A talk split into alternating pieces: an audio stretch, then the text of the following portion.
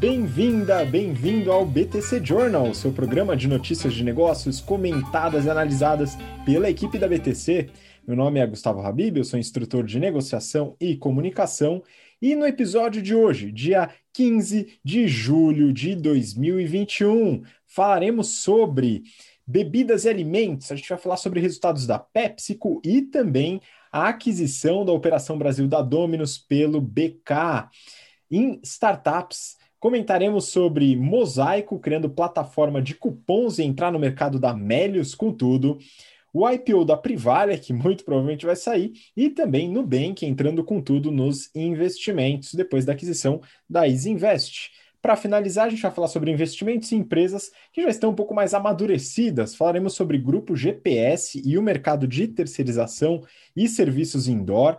Também sobre a parceria entre TOTUS e B3 para o back-office no mercado financeiro. E para finalizar, novo investimento da JHSF e os resultados da empresa no ano de 2020, para você entender um pouquinho melhor do modelo de negócio e também essa nova aquisição e como que ela se encaixa na estratégia da empresa. Bom, para me acompanhar neste episódio, estou aqui com minhas caríssimas colegas aqui, Mayara Rocon, instrutora de estratégia e marketing da BTC. Fala, Má, tudo bem? Oi, Habib. Oi, Cá, tudo bem? Um prazer estar mais uma semana aqui com vocês e um prazer estar com você, ouvinte, de novo aqui. Muito bom, não para nunca. E com a gente, Camila Ferreira, instrutora de marketing, também aqui da BTC, nosso especialista em marketing digital. E aí, Cá, tudo bem?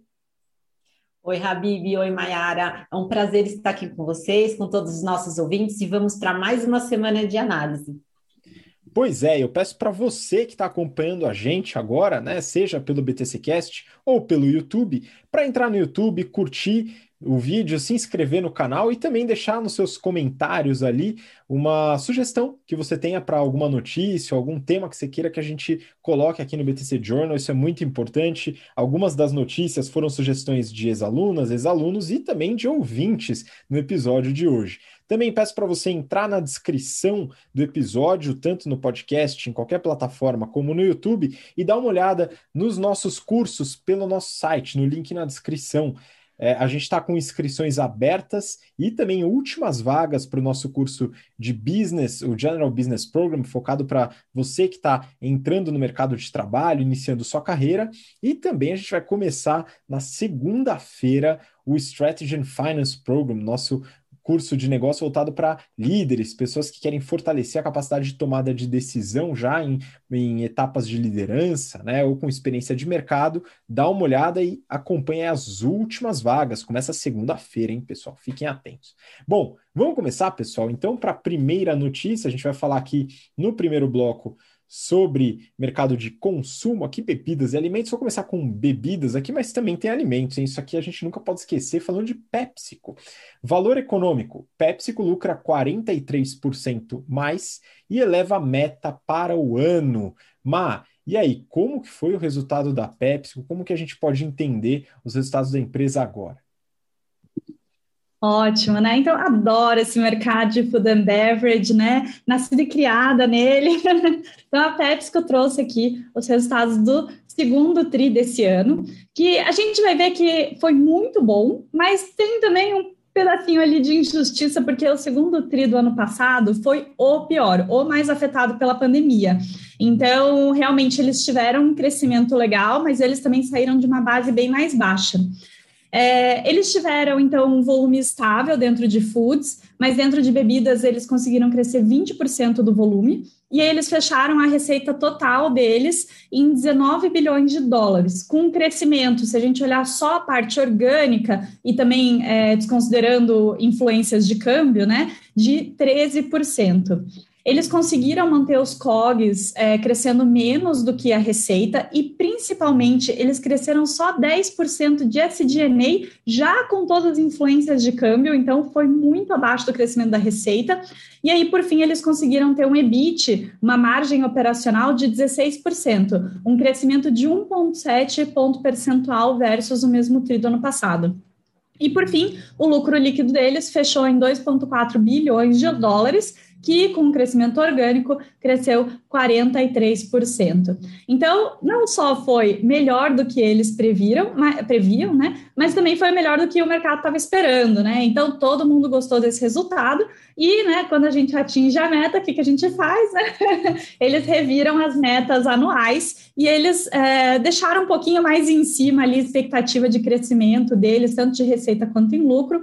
Mas, mesmo com esse crescimento grande de receita que eles tiveram agora, eles acham que vão fechar 2021 com 6% a mais versus o ano passado. Olhando aqui um pouquinho mais próximo de Brasil, apesar deles não terem comentado praticamente nada de Brasil mesmo, só falando que estão vendo é, sinais de que a pandemia está passando, as pessoas estão começando a sair de casa, a frequentar restaurantes, né? É, eles falaram aqui de América Latina, né? Então, América Latina, o volume de foods cresceu 3%, beverage cresceu 13% em volume, a receita organicamente cresceu 16%, foi para quase 2 bilhões de dólares, e tiveram um lucro operacional de 356 milhões de dólares, que em moeda local ficou 47% acima do mesmo tri do ano passado. Sensacional, né? Fechando ali com uma margem de 18%, um crescimento de margem de 4,1 ponto percentual. Mas olha só, não foi o maior crescimento de margem operacional que eles tiveram por unidade.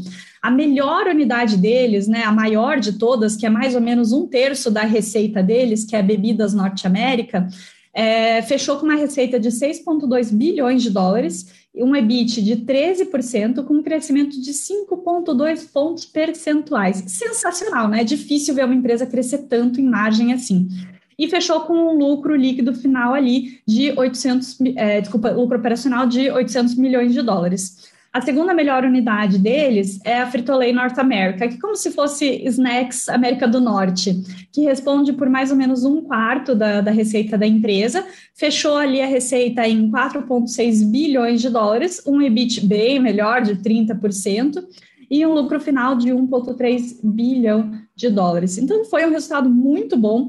Outras unidades também tiveram crescimento de receita e de margem, como um todo, a PepsiCo né, fechou ali o segundo tri com chave de ouro espetacular, né? Muito interessante conhecer as empresas mais tradicionais que você conhece certamente né? E a gente pode analisar aqui no BTC Journal os resultados. E agora vamos para uma nova notícia que eu vou pedir ajuda da Má também para entender esse deal aqui que eu peguei do valor econômico. BK Brasil fecha em alta de 7,92% após incorporar a operação brasileira da Domino's Pizza. Então a gente tem uma, uma aquisição aqui que fez um razoável barulho no mercado, mas então explica para a gente o que, que aconteceu. Ótima aquisição, né? Então, a BK Brasil, que hoje opera aqui no Brasil, Burger King, óbvio, né? Mas também opera Popeyes, que tem ali 40 restaurantes. Então, ao todo, eles têm mais ou menos 850 restaurantes de BK, mais 40 Popeyes, quase 900 ali, sendo que a maioria, 700 e poucos, são próprios. É, eles estavam olhando para esse mercado de fast food de Brasil, sendo que é liderado pela parte de hambúrgueres, com mais ou menos 16 bilhões de reais é, movimentados anualmente. Só que em segundo lugar tem o mercado de pizzas, né? Que movimenta mais ou menos 4 bilhões de reais por ano e tem um crescimento de duplo dígito, né? Mais de 10% nos últimos 10 anos. Então, esse mercado está muito bom. Então, o que eles fizeram? Fizeram uma fusão ali com a Domino's Pizza do Brasil, né, que já tem ali mais ou menos 300 restaurantes, com uma divisão um pouco diferente, porque 213 são franquias e só 90 são próprios, né, então, balanço diferente deles. É, para fazer essa fusão aí e juntar as duas marcas, né, trazer as duas para mesma para o mesmo guarda-chuva de gerenciamento. Eles fizeram uma troca de ações entre o BK Brasil e a 20 Partners, é, essa 20 é uma gestora que já tinha 6% de ações do BK, porque ela liderou a expansão do BK aqui no Brasil, até eles fazerem a IPO. E agora, com essa troca de ações, eles vão ter mais 16,4%, né, e vão fechar ali com 22,4% das ações do BK. Uh, ah, além disso, eles vão ainda indicar dois conselheiros, então eles vão ser mais fortes ali na administração. Com essa troca de ações, o BK Brasil teve uma avaliação levemente acima de 3 bilhões de reais. Legal também é que com essa fusão, eles se tornam o maior operador de fast food do Brasil. Então, em número de unidades, eles ultrapassam a Arcos Dourados, que administra aqui no Brasil 1.030 unidades do McDonald's. Além disso, óbvio, né, que uh, ser a maior do Brasil é legal, né, mas por que, que a gente faz isso? Porque eles conseguem ter, né, com esse volume, eles conseguem reduzir bastante custo. Eles vão ter muita sinergia dentro do portfólio de administração de fast food como um todo, mas mesmo com essa sinergia grande de fast food, eles acabam por diversificar tanto a parte de portfólio quanto a parte de geografia nessa expansão. Então, eles criam o que a gente chama de uma house of brands, e quando a gente olha dentro do mercado de fast food, a gente tem outros exemplos parecidos, bem sucedidos, né? Então, a MC aqui no Brasil, por exemplo, é uma house of brands de fast food. Quando a gente olha globalmente, tem a Yum Brands, né? Então, você consegue ter sinergia e diversificação num portfólio, né? E, e acabar, é, acaba tendo ali também vantagens em gerenciamento e redução de custo. Então, uh, foi uma, uma fusão muito positiva, né? O mercado também viu isso como muito bom.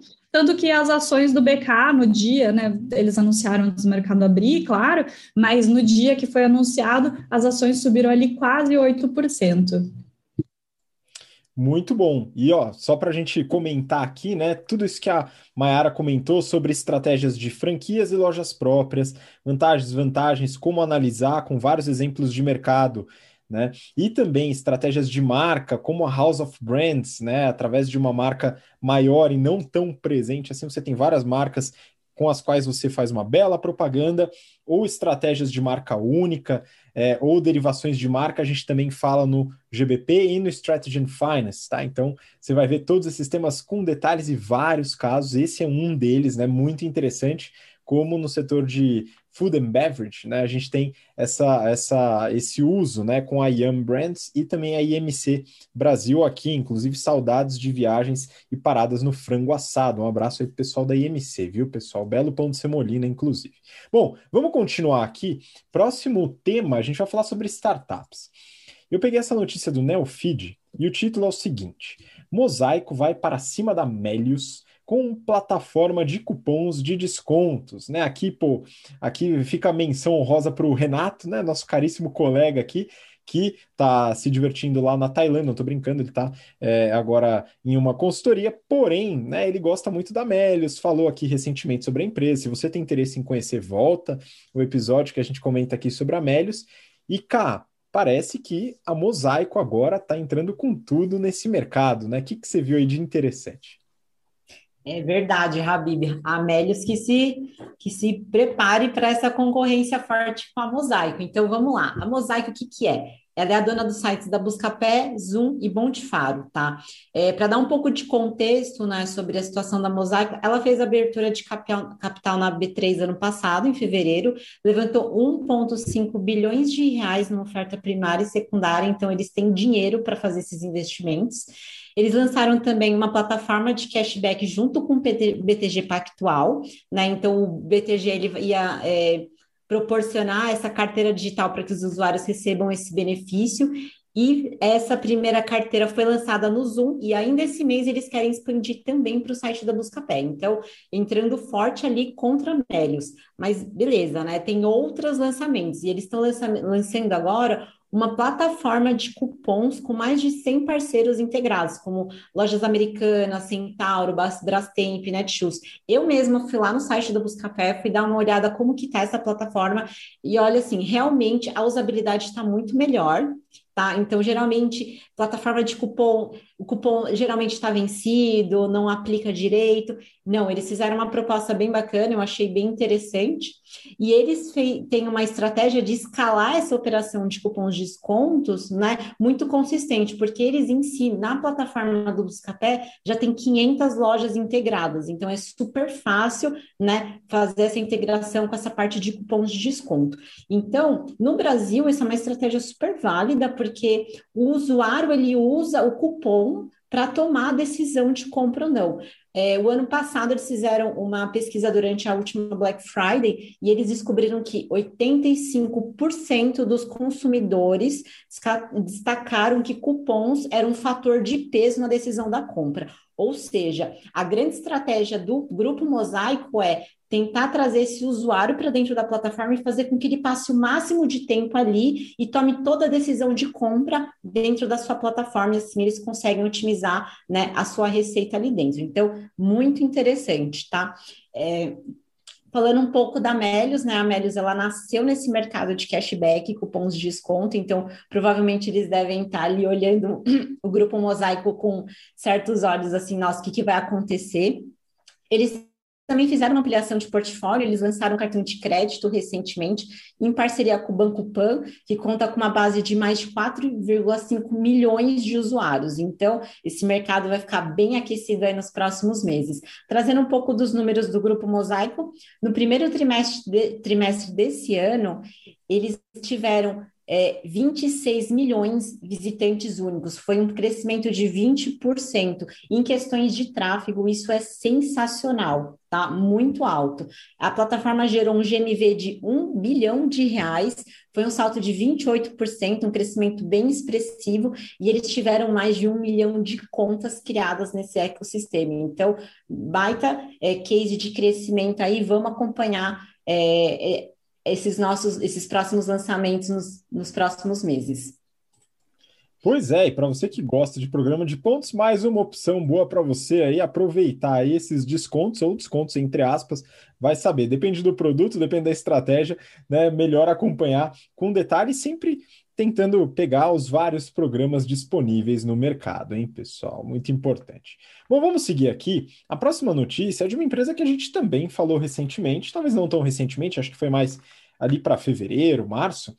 E eu peguei essa do Brasil Journal. Privalia lança IPO e o múltiplo agora é de outlet. Mas é o seguinte, acho que você vai lembrar bastante da conversa que a gente teve no começo do ano. E Privalia estava ia, não ia, o IPO, né? A gente não sabia o que ia acontecer. O Renato deu uma boa analisada no prospecto, né? Viu bastante coisa interessante. Então, se você quiser se aprofundar no prospecto, nos resultados, né? Na, na operação da empresa, volta lá no episódio que a gente fala sobre Privale. Mas agora saiu mesmo, né? Então vamos ver o que aconteceu. Má, conta pra gente como que tá esse IPO. Exato, né? Então eu vou comentar aqui da precificação que eles deram uma ajustada, né? Mas é interessante mesmo voltar lá para fevereiro, quando o Renato comentou, porque ele não só conta uma história da empresa, como ele também comenta ali que a empresa está com prejuízo acumulado bem grandinho, a Europa falou que é perdoada, depois esse IPO ia pedir de volta, né? Então deram uma maquiada ali para o IPO ficar com os financials bonitinhos, né? Então, se tiver curiosidade, busca lá.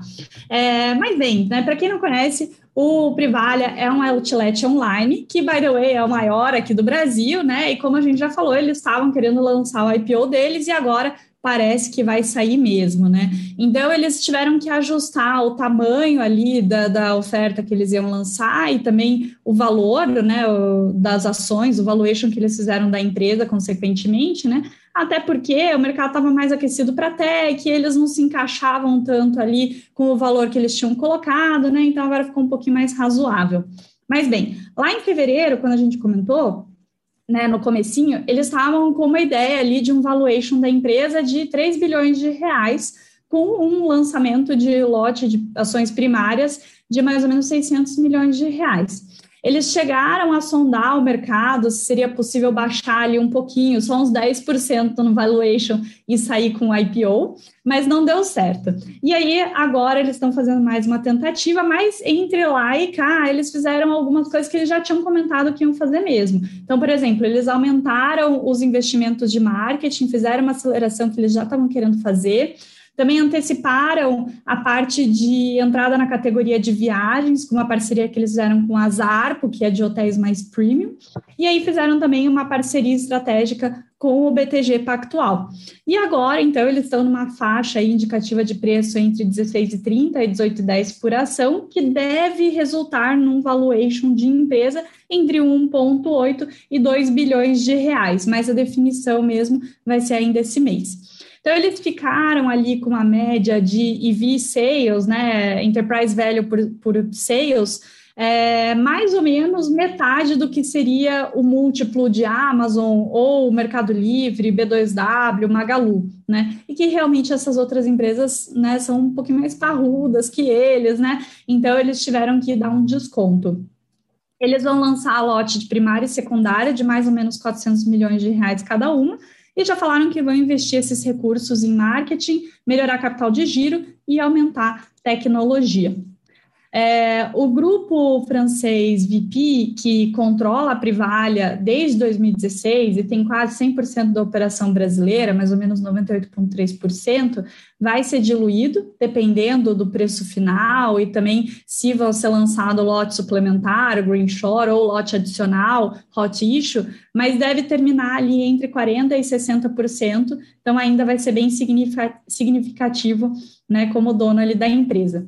Uh, essa parceria que eles fizeram com o BTG também vai fazer com que, no final, o BTG fique com 5%, uh, 5 da empresa, né, uma parceria que eles fizeram de exclusividade para cinco anos agora, mas que pode ser renovada por mais cinco anos depois, é, para trazer produtos financeiros no BTG+, e também no Privalha. Então, hoje eles têm 100% das compras com cartão, com financiamento de até 10 vezes, e eles querem expandir esse leque não só de meios de pagamento, mas também trazer, por exemplo, financiamento para os fornecedores, benefício para os clientes, cartão de crédito co-branded e, claro, né, trazer financiamento e crédito, por exemplo, quando você vai fazer checkout com algum tipo de crédito é, nele. Uh, ah, Para a gente ter uma noção, é, desde que eles anunciaram esse, essa intenção de fazer o IPO, eles já conseguiram aumentar 21% o GMV deles agora no primeiro TRI, então eles estão bem ali em crescimento. E ano passado eles tiveram uma receita mais ou menos de 1,1, 1,2 bilhão de reais com EBITDA de 6,3%. Mas se quiser saber mais dos financials dele, dá uma olhada lá nos comentários do Renato lá de fevereiro. Então vamos ver se vai sair mesmo, né? Legal que eles né, reviram o preço, está algo um pouco mais factível agora, mas eu acho que vai acontecer sim, vai dar um caixa para eles poderem crescer mais ainda com o plano que eles estão de expansão. Pois é, muito bom. Às vezes é necessário, né, fazer essa revisão, porque o mercado, apesar do alto apetite, né, é, às vezes a gente pega um pouquinho pesado na precificação. Então houve um reajuste, né? Interessante que a Má comentou aí com, com detalhes aí como que foi esse processo e reforço a ideia de dar uma olhada no episódio de fevereiro, que tem muitos detalhes interessantes sobre os financials da Privalha. Bom, última notícia deste bloco falando sobre startups. Eu ainda reluto em chamar Nubank de startup, né? Pelo tamanho que o negócio já chegou. Mas de qualquer forma, o apelido ficou, né? Então vamos lá. Neofeed, agora é para valer. Nubank entra na disputa dos investimentos. Cá, depois de bastante tempo após a aquisição da Isinvest, agora o negócio começou, né? Como é que está esse plano da Nubank para invadir o mercado de investimentos? É, Habib, agora é para valer, né? Não sei se vocês acompanharam, mas a Isinvest foi comprado ano passado pela Nubank. Isinvest, que é uma corretora de valores com mais de 50 anos de história, né? Foi integrar ali com, com a Nubank no ano passado e agora eles estão lançando de fato essa plataforma de investimentos, tá? Então a Nubank vê isso como sua principal arma para entrar nesse mercado de investimentos, que hoje é liderada pela XP e a BTG Pactual. Tá? O lançamento ele vai, foi feito na terça dessa semana, com dois fundos, um fundo de ações e o outro de multimercado, e ambos com aplicação mínima de 100 reais, né? Sensacional, porque é uma sinalização muito clara da estratégia do Nubank desde a sua, do, seu lançamento, que é a democratização a acesso a produtos financeiros, enfim. Então, uma coisa que é muito legal é que os dois fundos, eles, eles contam com recursos alocados de outras gestoras, né? Então, são fundos de fundos, e geralmente, para você investir nesses tipos de produtos financeiros, você precisa ter um alto valor de entrada, então, entre 20 a 50 mil reais. E o que o Nubank está fazendo é dar acesso a esse tipo de investimento para pessoas que não tinham né, é, condição de entrar com um valor tão alto assim. Então, é um ponto muito positivo. Segundo ponto positivo que eu avaliei é sobre a taxa eles não vão cobrar nenhuma taxa de administração, que é mais um ponto positivo, eles só vão fazer uma média ponderada das alíquotas que, for, que são definidas pelas próprias gestoras e vai girar em torno de 1,5%. Ou seja, a pessoa que investir nesses fundos vai pagar menos do que se ela for um investidor e aplicar separadamente em cada um dos fundos. Então, achei muito bacana isso por parte do Nubank. A receita da fintech, né, por outro lado, ela vai viver só da taxa da performance do próprio fundo. É, no mercado, isso é em torno de 20%, tá? Então, para os fundos de ações, vai ter como referência o Ibovespa, e para os outros fundos de multimercado, vai ter o CDI como referência, tá? É, além desses fundos, né, o Nubank também vai oferecer, é, também tem desses fundos que ele está oferecendo pela Isinvest, ele já estava fazendo uma, uma, um teste com algumas contas restritas dentro do próprio aplicativo, mas agora eu sinto que é para valer mesmo, né? Eles falam muito sobre usabilidade, facilidade dentro do aplicativo, então, com poucos cliques, eles falaram que a pessoa vai conseguir abrir sua conta lá na Isinvest, vai baixar o aplicativo e já vai conseguir fazer os seus investimentos, tá? É, então, só dando um highlight sobre como que esse mercado de investimentos tá, a Isinvest hoje, ela tem 1,9 milhões de clientes, tá? E 27,6 bilhões de reais sob custódia. O, a XP, para vocês terem uma noção, que é líder de mercado, tem 3 milhões de clientes com 715 bi de reais sobre gestão, tá? Então, é bastante coisa. Outro concorrente que está ali no mercado querendo, né, é, deixando o mercado mais acirrado é o Inter, que inclusive eu sou cliente, tem 52 bilhões de reais sob custódia. Também tem o C6, mas eles não divulgaram os valores né, que eles estão fazendo de gestão de investimentos. Então, é, tem bastante mercado aí só que ele tem grandes players de mercado para concorrer. O próprio CEO da operação da Isinvest, né, que é o Fernando Miranda, ele fala que ele não vê, né, que a Nubank vai ter que concorrer com esse mercado. Eles falam assim, não, a gente quer trazer CPFs que inclusive nem estão cadastrados na bolsa, por exemplo. Hoje, é, temos cerca de 4 milhões de CPFs operando na Bolsa de Valores, e até 2025 ele prevê um aumento que chegue até 10 milhões de pessoas operando na Bolsa de Valores. Então, isso é um número bem bacana de crescimento, né? E com toda essa questão de acessibilidade, democratização, o Nubank pretende, né, capturar esse tipo de cliente. Só dando. É, fechando é, essa notícia, o Nubank ainda recebe pressão do mercado, né, o que a notícia cita, e de, no balanço financeiro né, que saiu ano passado, ele veio no vermelho de novo com 230 milhões de reais no, de resultado negativo. Então, o Nubank ele se posiciona, fala assim, é tranquilo, faz parte da nossa é, estratégia de expansão e tá tudo bem. Então, o Nubank que recebeu vários aportes de fundos super é, renomados, está com várias pessoas é, de com grande peso de mercado ali no seu board de conselheiros. É, vamos acompanhar para ver como é que se dá toda é, essa estratégia de ir para o mercado de investimentos. Pois é, excelente, né? Muito legal é, ver o Nubank, né? Desde o comecinho agora entrando forte no mercado de investimentos. Vamos ver se eles conseguem trazer a bela é, experiência de usuário que eles têm no aplicativo também para a parte de investimentos. Acho que a chance deles serem bem-sucedidos nessa é bem alta, né? Então vai ser um concorrente que deve dar uma dorzinha de cabeça para os players atuais. Vamos acompanhar. Bom, vamos para o último bloco do BTC Journal de hoje, é, em que a gente fala agora não mais sobre startups, mas sobre empresas mais velhas, né, pessoal? Vamos falar sobre investimentos. Algumas empresas fizeram alguns investimentos aqui e eu acho que vale a pena a gente comentar. Essa notícia, inclusive, foi a pedido de um ouvinte assíduo nosso, né, o Thales. Grande abraço, Thales, né, muito interessado nesse mercado.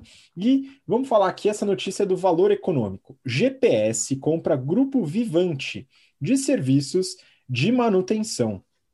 Então a notícia, né, dá o highlight sobre a aquisição do grupo GPS, né, que fez a aquisição do grupo, o, o grupo GPS fez a aquisição do grupo Vivante, que trabalha é, muito fortemente com serviços, né? Então a gente está falando aqui do setor de terceirização e serviços, né? O grupo Vivante bastante forte em serviços é, de manutenção, de in, é, serviços industriais, né? Como um todo e facilities também, né? E o grupo GPS fez o IPO em abril e, claro, com isso a gente tem acesso aos financials. Então eu dei uma olhada no grupo GPS, entendendo um pouquinho melhor do mercado de terceirização que a gente ainda não abordou aqui na história do BTC Journal. Então vamos lá, entender um pouquinho da história do grupo GPS. Né? Essa empresa surgiu em 1962, né? então não é mais uma startup mesmo, viu, cara? Surgiu em 62 como predial, limpeza e higienização. É uma empresa que trabalhava nesse segmento de facilities, né? Trabalhando com pessoal para limpeza e higienização em Salvador. A empresa foi crescendo. Em 1988, fez a primeira expansão em um novo tipo de serviço, que foi segurança. Né? Então, além da parte de facilities, de limpeza, higienização eh, e outros serviços prediais, vamos dizer assim, entrou com segurança e criou a marca GPS, que usa até hoje né, no grupo. Em 2010, a empresa ampliou para logística, serviços industriais e também segurança eletrônica. E aí, claro, agora a IPO em abril, né? E agora o mercado conhece bastante esse modelo através do prospecto, que a gente sempre reforça aqui, né? Para entender a empresa, o mercado, tudo é bem legal dar uma olhada no prospecto e também nos resultados e apresentações que as empresas fornecem ali pelo, é, pela central de relacionamento com investidores. Né? Essa é uma empresa que se categoriza como líder em serviços indoor. Né? Aqui a gente está falando de soluções de terceirização. São quatro unidades que uh, o grupo GPS é, participa, né? Facilities, segurança, industrial e logística. Né? Então, facilities engloba essa parte de manutenção predial, limpeza, higienização, é, muito voltada para serviços em edifícios residenciais, é, edifícios corporativos, né, mas voltada para essa parte de é, manutenção uh, mais básica dentro de edifícios, segurança, né, então toda a parte de segurança também faz parte disso. Serviços industriais, manutenção, uh, serviços de limpeza especializada em indústrias, né, e alguns outros serviços que podem ser terceirizados, e também logística, né, também faz parte dos serviços oferecidos pela empresa. São cerca de 2.700 clientes que eles têm e 100 mil funcionários. Né? Então, como é que funciona basicamente o serviço de terceirização? A empresa realiza a gestão de contratos, vai atrás dos grandes clientes. Né? Então, dentre esses 2.700 clientes, são grandes empresas, né? empresas é, que vocês conhecem, a gente avalia aqui, né? utilizam esses serviços, fazem a contratação do serviço pela empresa de terceirização, que gere os contratos, faz a contratação dos profissionais, a seleção e uh, fornece a mão de obra. Né? Então, é basicamente assim que funciona. E as empresas, no caso, têm a, a mão de obra realizada e fazem o pagamento através dessa empresa de terceirização. O grupo GPS é o líder de mercado hoje nesse segmento e tem um dado de 2019, um estudo pela Kearney, a consultoria estratégica, né, que mostra a empresa com 2,9% de market share, líder de mercado com 2,9%, é um mercado extremamente pulverizado. Né? Então, tem muitas empresas fazendo esse tipo de serviço, né? É, e, e, esse mercado é bastante grande. Né? A gente está falando aqui de uma empresa que em 2019 teve cerca de 4 bi de faturamento, tá? Então é bem grande. E nesse mercado, a gente tem outras empresas também bem representativas. Né? Uma das principais concorrentes do grupo GPS é a Manserve, que é uma empresa de São Caetano do Sul, líder na parte de serviços industriais. Né? Então, a gente vai ver aqui com os números que o grupo GPS é muito forte em facilities e segurança. A Manserve é forte em serviços industriais, tem cerca de 30 mil funcionários e 600 contratos com clientes. Né? Só para ter uma ideia, a Manserve, né, em 2019, teve uma receita aí de mais ou menos 2,5 bilhões de reais, com 2% do market share. Tá? Então, o setor é bastante pulverizado mesmo, com players bem grandes.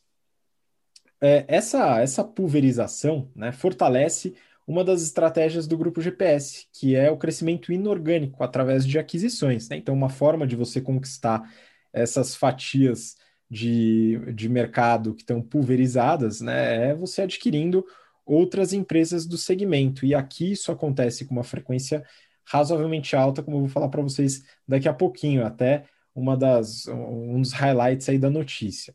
Algumas marcas importantes do grupo são Graber Segurança, In-House, Grupo Fortaleza, Ecopolo, Predial, né, que foi como surgiu, são algumas das principais. Né? A empresa hoje, né, eu vi hoje, né, o valor de mercado estava em cerca de 12,5 bilhões de reais. Né? Então, é um mercado bem grande.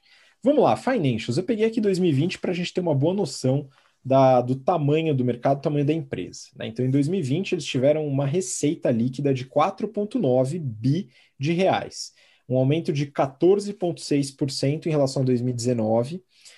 Cerca de 10% veio do crescimento orgânico, né? E esse crescimento orgânico engloba aquisições realizadas dois anos ou antes né? É, então eles colocam isso dentro do resultado, né? O que já faz mais de dois anos que comprou, agora é crescimento orgânico, né? E o resto vem das aquisições recentes. Em 2020, a empresa adquiriu BC2, Luandre, ISS e Combras, né? Também empresas todas de serviços indoor terceirização. E agora Grupo Vivante, como a notícia trouxe. Em 2019, foram oito aquisições, dentre eles Algar, 4, Gol e Polo Norte, né, também de serviços. Desde 2017, a empresa realizou 30 aquisições, né? Então, é uma fagocitadora de empresas de serviços de manutenção, de facilities é, e segurança. Vamos lá, dentro dos 4,9 bi, como que está o mix de receita? 41% da receita se trata de serviços de facilities, 37% segurança, 17% serviços industriais e 5% em logística. A empresa teve uma margem operacional de 9,4% e uma, uma margem líquida de 5,7%, né, o que dá um lucro líquido de 283 milhões, né, e um EBITDA ajustado de 573. E aí a gente pode estranhar um pouco, né? Nossa, margem apertada, Sim, né? E faz parte do modelo de negócio, né? A terceirização tem o alto custo da contratação, né, do pessoal, que é o serviço oferecido às empresas, que ocupa boa parte do DRE, né, ou do PNL da empresa. Isso é normal, né? Mas ela é bastante estável ao longo dos anos em relação a essa margem. Então, é o cuidado que eles têm na, na, na, na linha das despesas, né? E também na estrutura de capital. Então a empresa ela tem uma dívida líquida de 592 milhões e uma alavancagem, né, dívida líquida sobre EBITDA ajustado de uma vez, né? Então uma empresa que é pouco alavancada, pouco endividada, né, bastante sólida, que cresce por aquisições, geradora de caixa, 457 milhões de geração de caixa em 2020 e que busca crescer nesse mercado, consolidar a liderança que aparentemente já tem com aquisições, né? Então, Vamos ver se essa estratégia vai continuar dando certo, acompanhando esse mercado, dado que as outras empresas também podem optar pelo crescimento inorgânico através de aquisições ou até conseguir adicionar contratos com melhores serviços no atendimento ao cliente, que é muito importante. Bom, então fica aqui essa análise do grupo GPS, né, que poucas pessoas vão atrás, né, apesar de agora né, já ter a opção de investir lá na bolsa de valores, mas é um mercado que a gente costuma falar pouco aqui. Espero que tenha esclarecido um pouquinho aí das características desse mercado. Bom, vamos seguir para a próxima notícia, pessoal, que é uh, um mercado um pouco diferente aqui. A gente volta a falar de bolsa, né? Mas de uma forma um pouquinho diferente. O back-office da Bolsa de Valores, né, Mayara? Nelfeed, a nova empresa de TOTUS e B3 vai se chamar de Mensa. E Denis Herskovitz ou alguma coisa parecida, um nome bem difícil, hein, pessoal? Dá os detalhes. Bom, aqui a gente está falando dessa fusão para auxiliar o back-office do mercado financeiro. Mas do que, que se trata essa união entre TOTUS e B3, hein? Então, a TOTUS é, divulgou agora, né, que eles estão criando uma nova empresa, a Dimensa, que, by the way, foi um nome escolhido por votação envolvendo todos os funcionários ali da empresa é, que vai ter como sócia a B3. Ela nasce a partir do braço de é, infraestrutura para o mercado financeiro que a TOTUS tem, que atualmente se chama TOTUS Financial Services, é, e a B3 entra como sócia, colocando ali 600 milhões de reais já na empresa, para ter 37,5%, com uma avaliação total da empresa de 1,6 bilhão de reais. Ainda está dependendo da aprovação do CAD, né? Mas provavelmente esse, esse deal deve sair ali, porque né, nenhuma das duas é monopolista ali no, nesse, nessa parte de serviços para mercado financeiro. É, o, as duas começaram a conversar quando elas viram que elas tinham pessoas em comum ali na, nas alças mais altas de administração, até no conselho administrativo delas, né? Elas tinham um foco estratégico muito parecido, ambições para os próximos anos alinhadas e falaram, poxa, vamos, é, né, vamos se juntar aqui, fazer uma operação que tenha foco em trazer infraestrutura para o mercado financeiro. Então, a intenção aqui não é fazer exatamente uma fintech que ofereça serviços financeiros, mas sim dar essa infraestrutura. É, eles, uh, a TOTUS falou também que isso dá uma mensagem para o mercado de que se fizer sentido fazer outros movimentos de spin-off, né, de separação de alguma unidade deles, eles farão, porque a intenção é ser realmente uma empresa ágil no mercado. É, a B3 chega já ajudando eles com esse cheque de 600 milhões de reais para ampliar o plano de expansão deles, né? Eles falaram que eles vão ser bem agressivos, tanto em expansão orgânica, mas também muito por M&A, empresas pequenas, talvez uma ou outra aquisição um pouquinho maior, mas principalmente cheques pequenos. E a intenção é que tenha um IPO aí no, no prazo mais curto possível, segundo eles. Outra coisa interessante que a B3 traz é que, óbvio, ela já está inserida nesse mercado de tecnologias para o mercado financeiro, né? E também, né, em razão disso, ela já tem uma expertise de longa data e um relacionamento com instituições financeiras. Essa empresa já nasce com uma carteira de mais ou menos 200 empresas, que são basicamente gestores de fundos, e ela tem hoje soluções como sistema de gestão de fundo ou cálculo de cota dentro dos fundos, né? Mas a intenção é que isso também vá se ampliando. Uh, a, a TOTUS, então, como eu comentei, né, falou que quer continuar sendo essa empresa dinâmica, sempre olhando o que é possível fazer no mercado, movimentos para destravar valor de forma rápida, né? E falou que ela já tinha feito movimentos parecidos com esse. Então, por exemplo, quando eles olharam a aquisição que eles tinham feito da Mebatec e viram que a parte de hardware deles não, faziam ter, eh, não fazia sentido ter internamente, eles venderam essa parte. Quando eles viram que dentro da TOTUS eles não tinham uma solução de plataforma de e-commerce muito competitiva no mercado, eles foram lá e fizeram uma JV com a Vetex. E que não é diferente do que eles fizeram da visão né, e, e balanço estratégico que eles fizeram agora, de ver que eles tinham uma é, unidade interna muito legal, mas que não estava recebendo o foco necessário para crescer. Então, eles foram lá, buscaram um sócio, né, que não só ia dar foco, mas também trazer recursos para que essa unidade pudesse crescer como ela deveria. Então faz todo sentido, né? Você saber uh, ter foco estratégico, que é uma coisa que a gente fala muito no nosso curso de estratégia, né? Tem que ter muito foco estratégico quando você está jogando no mercado. E você também saber se você é o melhor para fazer alguma coisa, ou se é melhor você fazer uma parceria, fazer um spin-off, ou simplesmente vender alguma parte sua, né?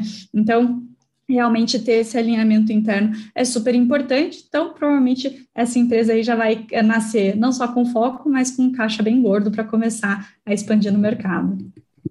Muito bom, isso é muito importante também, né? Começar com esse caixa e aí arrebentar com esse core business e esse foco estratégico que a Mayara comentou. Muito, muito bom. Vamos lá, pessoal, agora para a última notícia do BTC Journal de hoje é, trouxe uma notícia aqui do Brasil Journal e o título é o seguinte: JHSF quer expandir o Boa Vista até onde a vista alcança. É, parabéns para o pessoal do Brasil Journal com esse trocadilho mediano, tá, pessoal? Mas já é um bom começo, tá tudo certo. Mas eu acho que é mais importante que o trocadilho falar sobre a JHSF e especialmente o que, que aconteceu com a empresa em 2020 porque a surpresa foi muito, muito boa, né?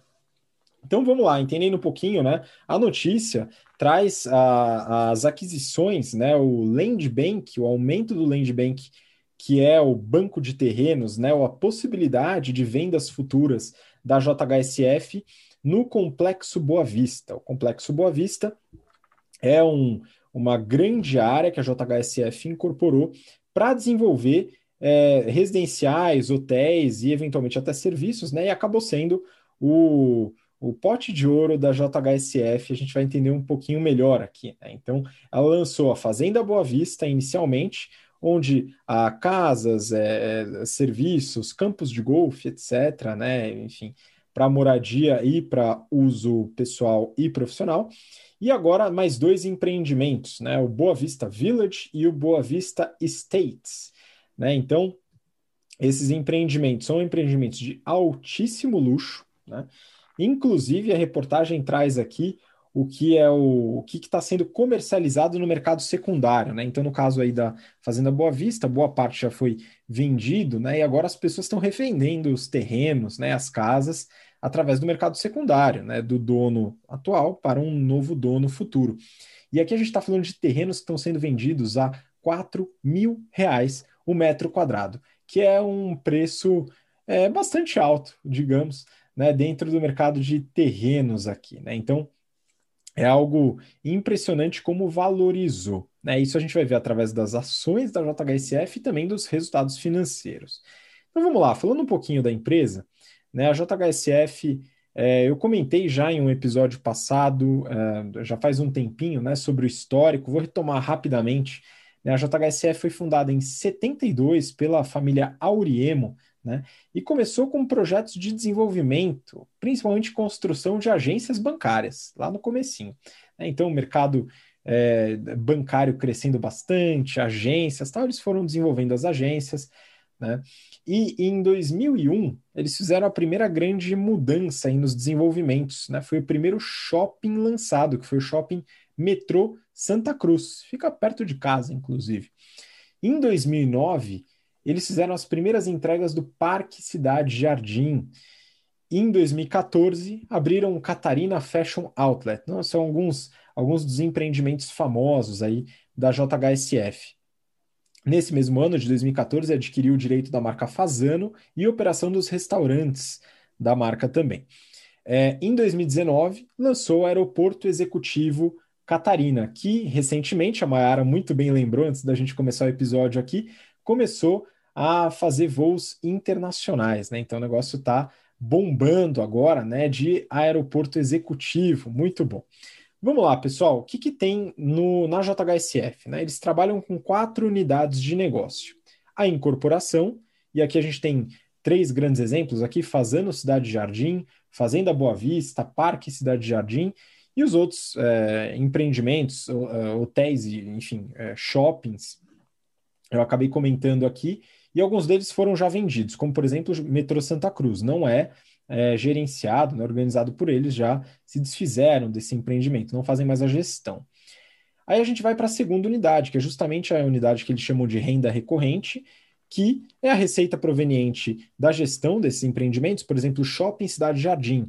O Shopping Cidade Jardim é um empreendimento gerido pela JHSF, né? então receitas de aluguel, etc., isso fica com eles. Catarina Outlet, eles têm uma parte relevante do empreendimento e dividem essa gestão com um fundo imobiliário, né, o XPML, XPMOLS, é, da, da, da XP. Né?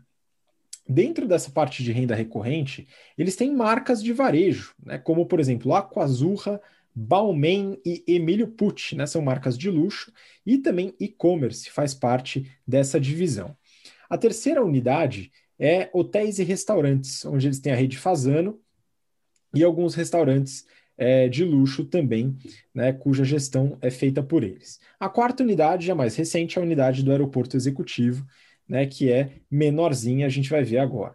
Então vamos lá, falando um pouco dos financials, entendendo por que, que a JHSF é, despontou tanto em 2020. Quem acompanha mercado financeiro tal, com certeza ouviu falar bastante desse movimento.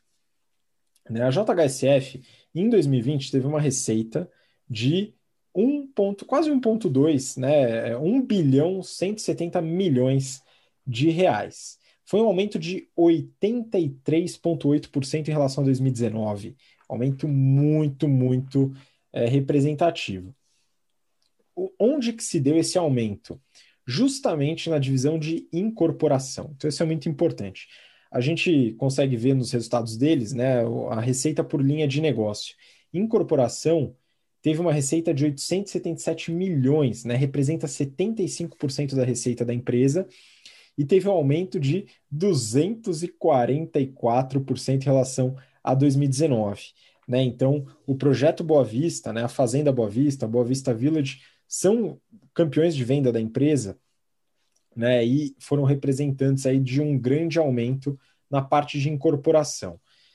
Por que isso aconteceu? Né? Enfim, alguns motivos. Um deles foi justamente o fato da pandemia. Né? Então, o que aconteceu? Né? Vou até pegar aqui as ações para representar isso aqui para vocês. Né? A JHSF teve um aumento muito forte das ações no ano de 2019, né, quando começou a alavancar o projeto do Fazenda Boa Vista, Boa Vista Village, o aeroporto, né, e mostrar resultados fortes aí nos financials. Quando entrou né, a crise, de fato, despencou. Então, ela passou ali de um patamar de R$ reais, R$ reais a ação, para no começo de 2020 atingir aí quase R$ reais, 8,83.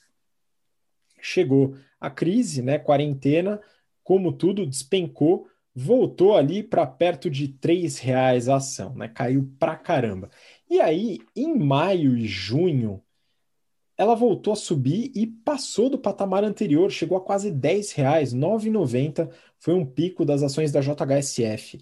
Né? E aí ela desceu um pouquinho, né? voltou a um patamar de 7 e alguma coisa, hoje está em torno de 7,80 a ação, né? o que representa um market cap de 5,4 bilhões de reais.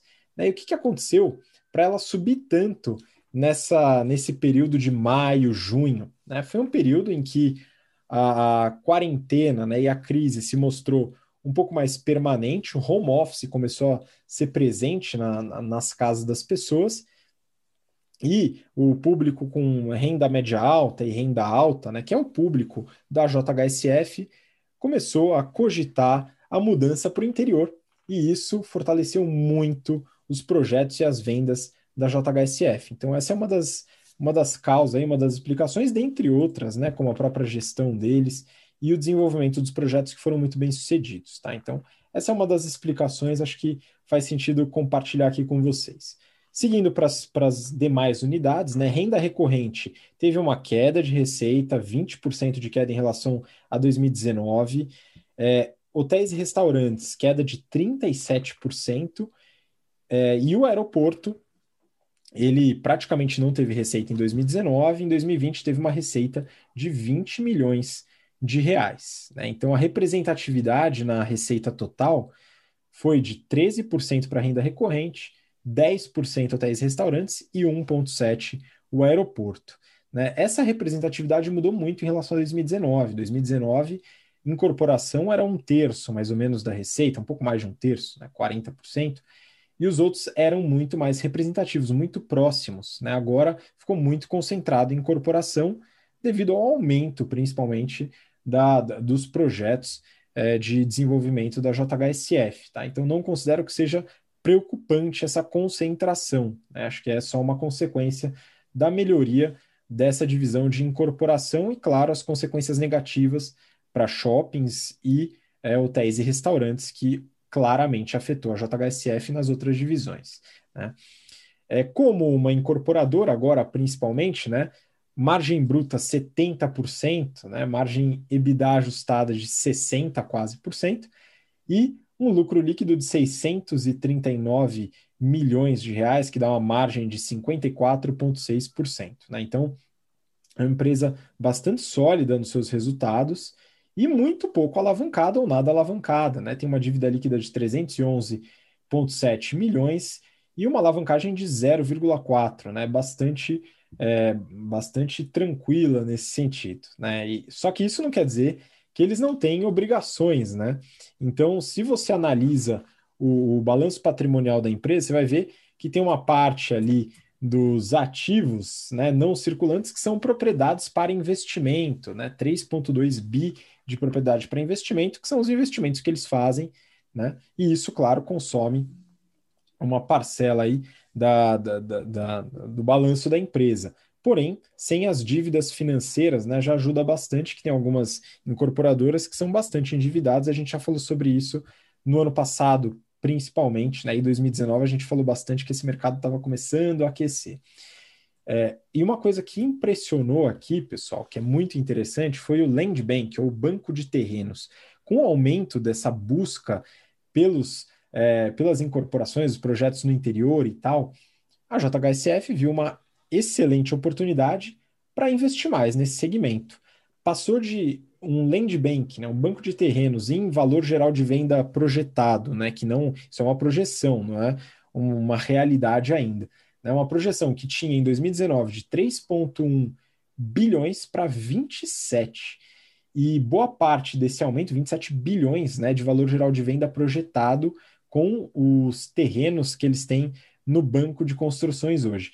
Muito disso foi, é, foi é, enfim, incorporado pelo projeto Catarina Town, que é uma espécie de cidade aí que eles vão construir perto do aeroporto, é, junto com o Catarina Resort também, que é um, um, um, hotel de luxo que eles vão construir ali junto do aeroporto também. Né? Além disso, claro, a própria reportagem do Brasil Journal coloca o aumento do banco de terrenos, né, investimento nas terras no complexo Boa Vista, que fica ali perto de Porto Feliz, Tatuí e tal, é, e que é bem bonito e bem completo para um público bastante seleto. Né? Mas a empresa está muito sólida, né? financials bem interessantes. Vamos continuar acompanhando essa concentração no segmento de incorporação. Não vejo como uma preocupação, mas é interessante a gente notar é, uma certa resiliência. Né? Então, a queda nos shoppings, na renda recorrente e nos hotéis e restaurantes foi compensada por um aumento muito forte em incorporação. E claro, né, falando de varejo e e-commerce, ambas com prejuízo se mantém, né, mas é também parte do negócio do crescimento deles nessa divisão. Vamos acompanhar né, a JHSF e os desenvolvimentos que eles vão lançar. Bom, pessoal, o BTC Journal, então, fica por aqui. Terminamos as notícias de hoje. Então, queria muito agradecer a participação da Camila. Cá, muito obrigado de novo. Espero que você volte com a gente nas próximas semanas. Obrigada, Habib. Obrigada, Mara. Pode deixar que eu estou de volta na próxima semana. Muito bom, esperamos muito por isso. E Má, muito obrigado de novo também. Ótimo, obrigada, Ká, obrigada, Habib. Queria mandar aqui um abraço para a turma do GBT que encerrou a, as turmas 79 e 80, que eu tive aula com eles, estão agora postando certificados na internet, no LinkedIn. A gente fica muito feliz por essa conquista que vocês tiveram, parabéns. E mandar também um abraço para a turma atual do GBP, a turma 5 de férias, que começou essa semana a, aula de, né, o módulo de marketing que eu ministro com eles e já estão ali super afiados. É um prazer ter aula com vocês. Então, um abraço agora para os ouvintes. A gente se encontra semana que vem. Muito obrigado, pessoal. Obrigado você que acompanhou a gente até agora. E a gente tem encontro marcado na próxima semana. Um grande abraço, até lá. Tchau, tchau.